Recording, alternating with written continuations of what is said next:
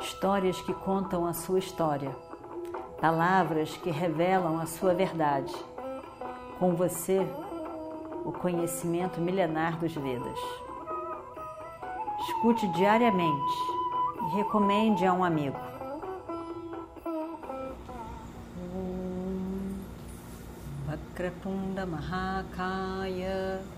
Suryakoti Samaprabha Nirvignam Kurume Deva Sarvakaryeshu Sarvada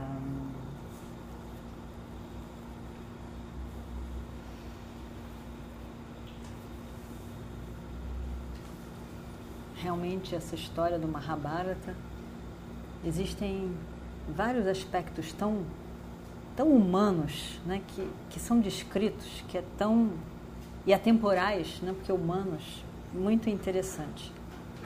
Aqui a gente começa com a, a descrição de Yudhishthira nesse nesse capítulo.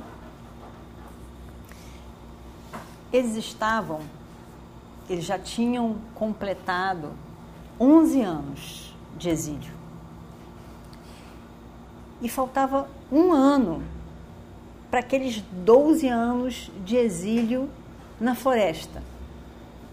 Mas depois de 12 anos, eles tinham mais um ano, que era o exílio, mas que eles não estariam na floresta.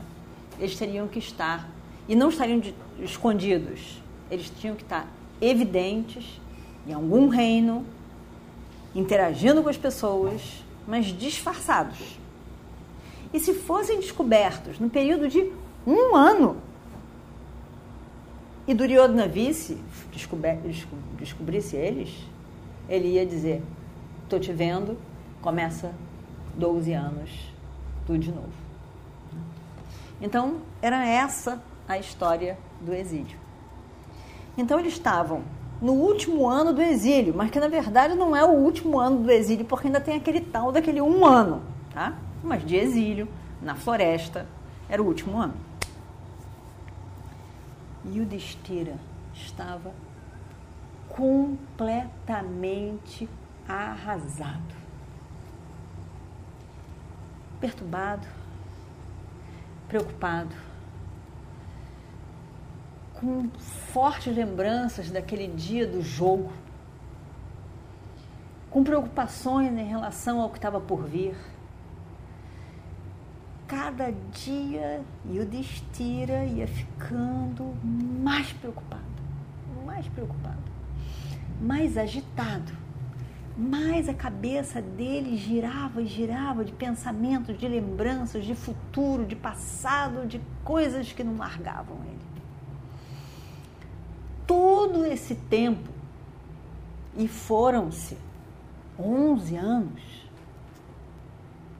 em que Arjuna reclamou, Draupadi evidentemente reclamou, Bhima reclamou, Nakula e Saradeva também do jeito deles, e o tempo todo, e o Destira ficou dizendo, fica calmo, eu também estou sofrendo, mas falta muito tempo, não está na hora da gente se agitar, o tempo todo ele ficou acalmando os irmãos. Mas agora ele estava completamente perturbado e não me queria falar com os irmãos também, nem com Draupadi, porque só ia piorar o quadro. Eles não iam poder ajudar, eles iam cair também. Voltar àquela preocupação em que eles nunca tinham esquecido. Então as noites foram muito difíceis para Yudhishthira. Ele via o sofrimento dos irmãos e,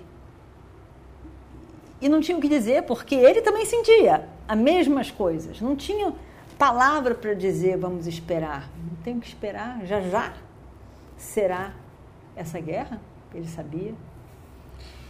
Então ele, ele olhava olhava para o sofrimento dos irmãos e piorava, porque ele pensava: eles estão sofrendo por causa da minha idiotice, por aquilo que eu fiz. e não se aguentava. Ele sabia muito bem que ele tinha um compromisso com o Dharma. E naquele compromisso com o Dharma, ele era tão rigoroso com ele mesmo, com as regras do Dharma, com o que ele tinha que fazer, com o que ele achava que ele devia fazer. Era tanta exaustão de devia, de meu dever que eu tenho que, eu tenho que aguentar e não as, emoções, mas vamos, isso aí não é a hora de sentir, é a hora de aguentar. Ele tinha sido tão exigente com ele mesmo, com preocupação com o Dharma, mas, mas tão exigente consigo mesmo, que nesse momento ele não estava aguentando mais. Estava tudo agora querendo sair por todos os poros. Aquela pressão que ele viveu durante tantos anos.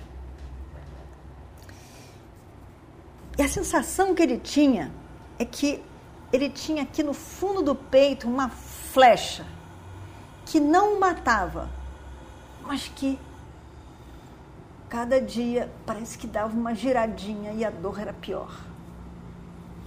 Aquela aquela lembrança por momentos ele lembrava das palavras, as palavras das pessoas, as palavras de iradia, as palavras de insulto, desrespeito que Draupadi recebeu naquele dia do jogo dos dados.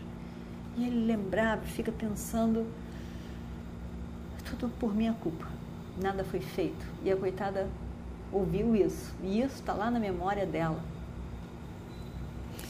ele realmente tinha se controlado muito durante muito tempo, obedecido tudo o que tinha que fazer. Mas agora estava muito difícil, um momento muito difícil.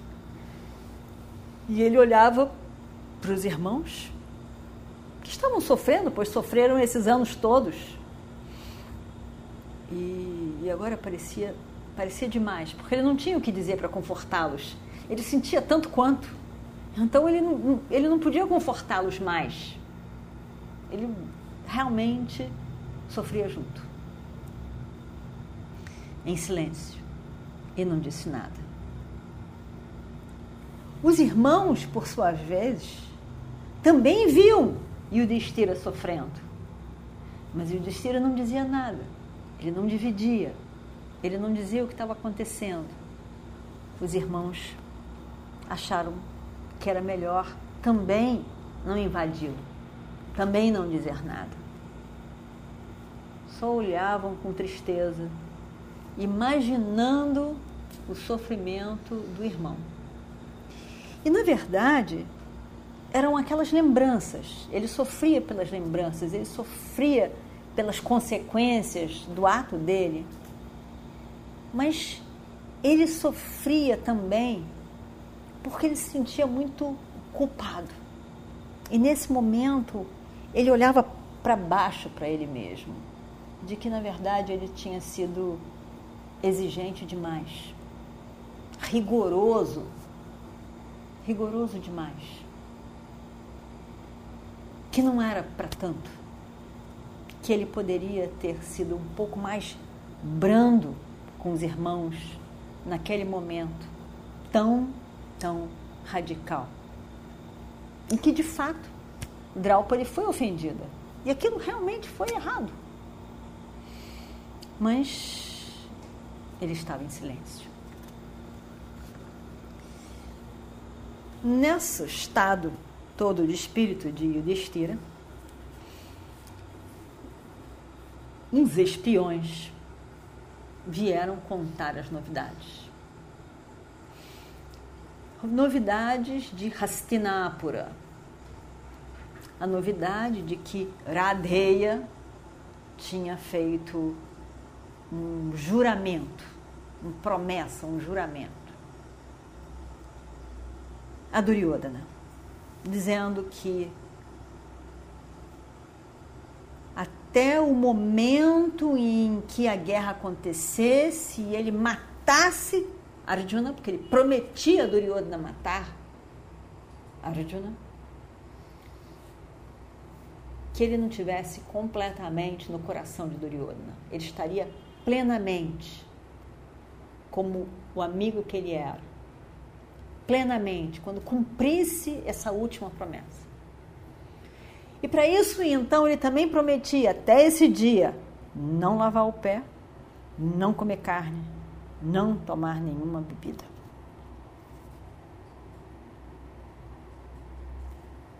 E aí então Yudhishthira ouviu aquilo e ficou mais preocupado. Tudo era um assunto de preocupação. Qualquer pequena novo assunto bagunçava de novo as emoções de Yudhishthira e deixava ele tão preocupado. Yudhishthira sabia que Iradeya era um grande guerreiro. Ele reconhecia plenamente que Arjuna era um grande guerreiro. Mas Iradeya, aluno de Bhargava, tinha algo, tinha algo.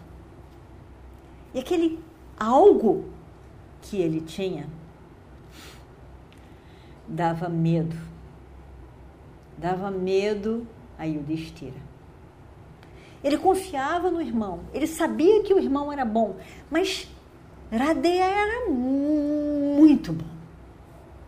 Reconhecido por, pelo próprio Bhargava, o maior entre todos os mestres de armas. Então, aquilo era uma preocupação. Radeya tinha prometido matar Arjuna. Será? E ele sofria. E ele estava tão agitado com isso tudo, a noite inteira agitado.